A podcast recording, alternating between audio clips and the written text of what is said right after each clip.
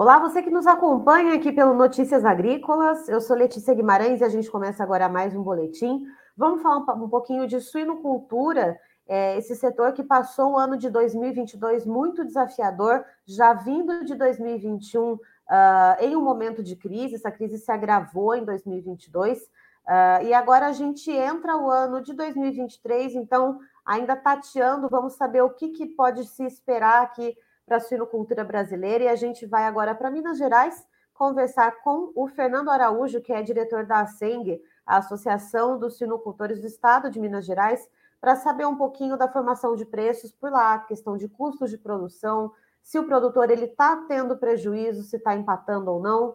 E aí, então, eu convido Fernando Araújo, seja muito bem-vindo aqui com a gente. Boa tarde, Letícia. Boa tarde a todos. Estamos aí disponíveis aí para esclarecer algumas dúvidas no que for preciso. Eu que agradeço, Fernando. Uh, quem já está acostumado, a nossa audiência do Notícias Agrícolas, sabe que toda quinta-feira a gente faz um giro pela suinocultura independente, vai para as principais praças que comercializam os animais nessa modalidade de mercado e vai fazendo essa. Então, uh, como que o mercado está girando nessa semana, Minas Gerais ficou com o preço em R$ 7,00 o quilo vivo. É, esse preço ele já estava sendo praticado na outra semana, né, Fernando? Então, nada mudou. Isso. Na verdade, a nossa bolsa aqui é feita da Raceng junto com a Frig, né? Uma, uma bolsa mineira, né? E semana passada a gente ela ficou em aberto, né? E a referência é, ficou um equilíbrio nas referências, né? A Frig indicou 6,70, a 7,20 e fechou R$ 7,00. O mercado é sempre soberano. E ontem houve novo impasse, né? E o mercado acabou fechando agora nessa manhã nos mesmos R$ 7,00 que foi fechado na semana anterior, né? É importante lembrar que a gente conseguiu preços de resistência, né? Preços maiores na ocasião do Natal, né? Foi um uhum. Natal propriamente dito, né? É, todo produtor de suíno ele aguarda muito o Natal e se prepara para o Natal desde lá do mês de março, né? Seminando as matrizes. Né? Este ano a gente tinha um sentimento que isso não aconteceria, que o Natal seria propriamente dito mesmo, porque no, início do ano, a gente estava sofrendo a mais grave crise da sinocultura até então. E sugere que é, está consolidando essa hipótese. É, janeiro, a gente sabe que o janeiro é, a demanda é mais enfraquecida, né, pela questão de férias nos grandes centros consumidores, e a gente vê que o mercado ele sinaliza com oferta ajustada de suínos vivos no estado de Minas Gerais.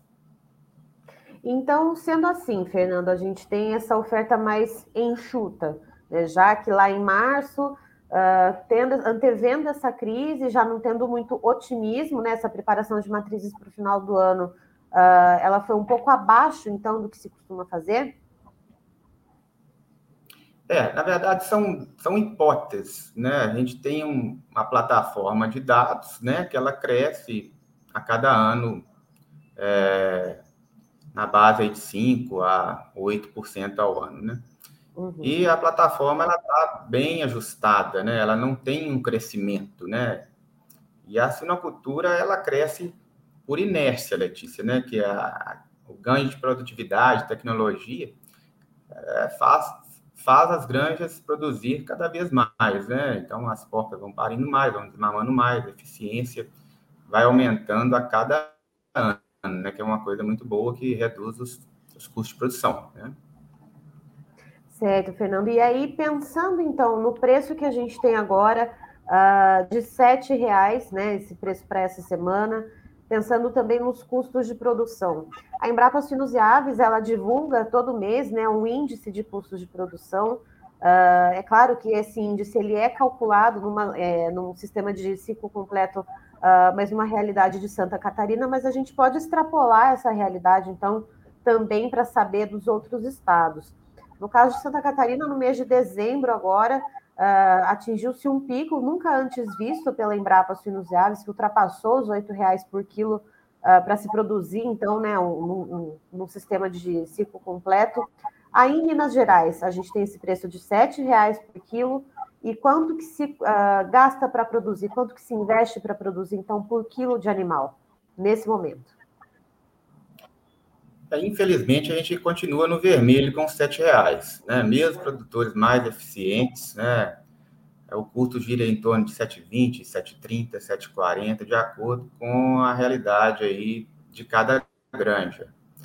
É, isso faz com que o produtor também não oferte os animais numa zona de prejuízo, né? Então, uhum. é, a questão dos sete reais eu classifico ele como um preço firme, né?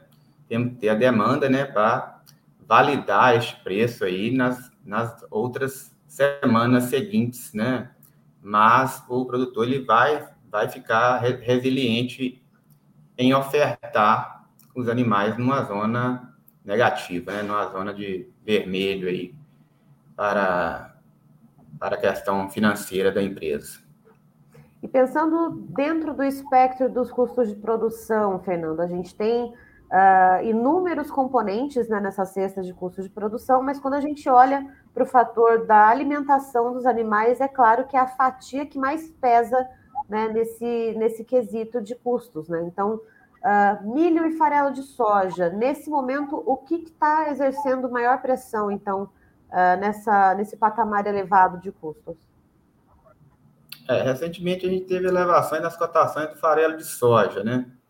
O milho, infelizmente, ele é um vilão é, que se tornou assim anual para a gente, né? Um Veio para ficar, né? Região. Veio para ficar e as, as super safras eles não, elas não conseguem atender a demanda global, né? Exportações muito é, estimuladas, né?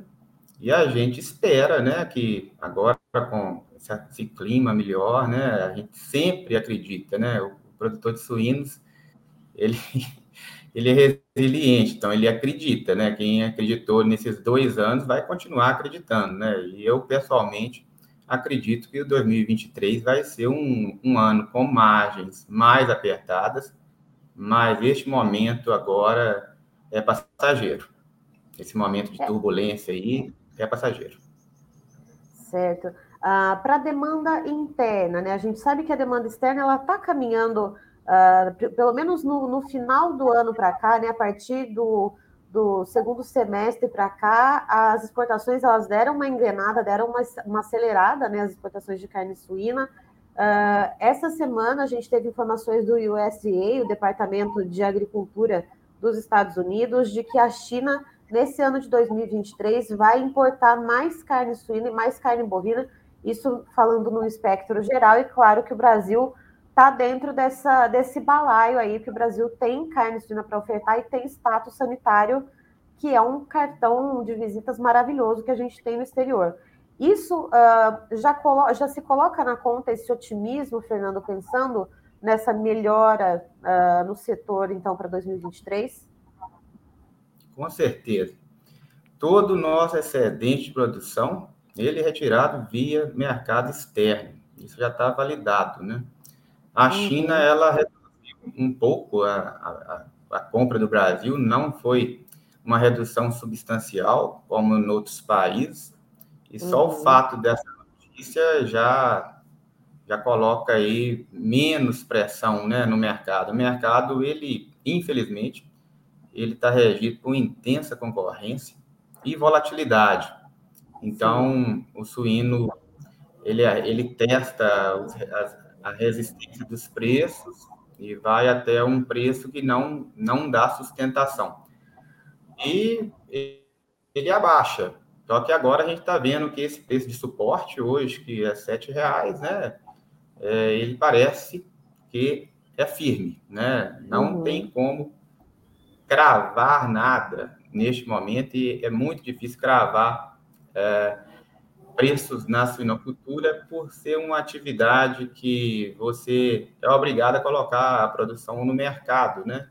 E aí o humor, o humor do mercado, né, a psicologia do mercado, né, a expectativa, ela, ela faz é, um preço melhor. Então, só o fato da China vir comprar, o produtor fica mais otimista. E isso, né, a gente teve um Natal que foi melhor que as nossas expectativas. A gente tem a plataforma de dados aí da Becenc, né? A gente vendeu muito, tal como todos os anos, né? Então hoje a gente tem uma reserva de mercado aí que as granjas elas elas não têm esse excedente, né? Tal como a China vai retirar o, o nosso excedente, o mercado interno já retirou o excedente no mês de dezembro.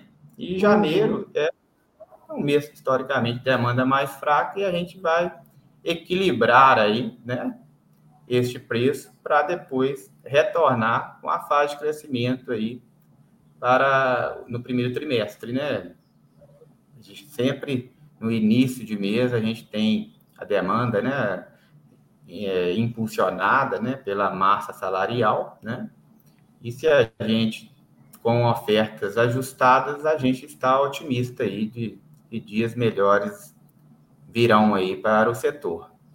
É, vamos torcer, né? A gente tem aí alguns dados que jogam a favor, né? O aumento do consumo per capita, que foi uh, calculado, inclusive, pela BPA e divulgado no final do ano passado. A gente tem novos mercados externos que foram abertos, né? Tem o Canadá, México, Peru.